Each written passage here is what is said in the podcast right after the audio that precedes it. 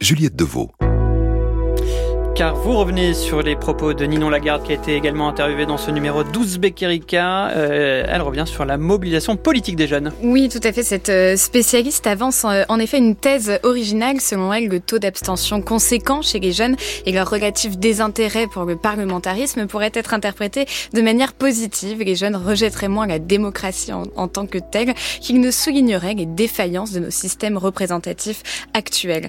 Le signe d'une exigence citoyenne renouvelée qui pourrait, selon se traduire par la multiplication de nouveaux espaces de délibération publique dans les années à venir, comme les COP ou les conventions citoyennes. Et le numérique pourrait être mis au profit de ces nouveaux espaces de délibération. Et oui, et d'ailleurs c'est déjà le cas. La plupart des instances rassemblant les jeunes générations pour participer au débat public utilisent naturellement tous les outils numériques à disposition pour faciliter les échanges et coordonner ces événements. C'est le cas notamment du Parlement des jeunes, une initiative dont la dernière édition s'est clôturée en décembre 2023 et qui a rassemblé 150 jeunes de 18 à 24 ans appelés à formuler des propositions pour le futur. Entre l'appel à candidature lancé sur les réseaux sociaux, le recours aux visioconférences pour les séances de concertation et le live sur YouTube pour la restitution de leurs propositions, les outils numériques ont été utilisés naturellement pour organiser et visibiliser les travaux de cette assemblée inédite.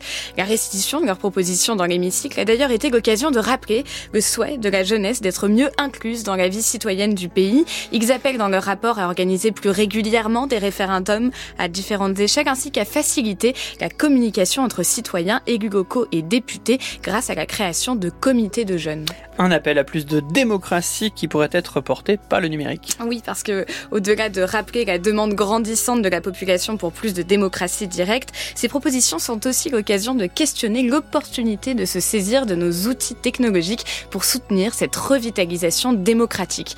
Et en la matière, certains pays pays européens semble particulièrement en avance. L'État islandais avait dès 2011 fait appel à sa population sur les réseaux sociaux pour participer à la rédaction de sa constitution et l'Estonie devrait pouvoir permettre à ses citoyens de voter depuis leur smartphone et leur tablette pour les élections européennes en 2024, garantissant un meilleur taux de participation.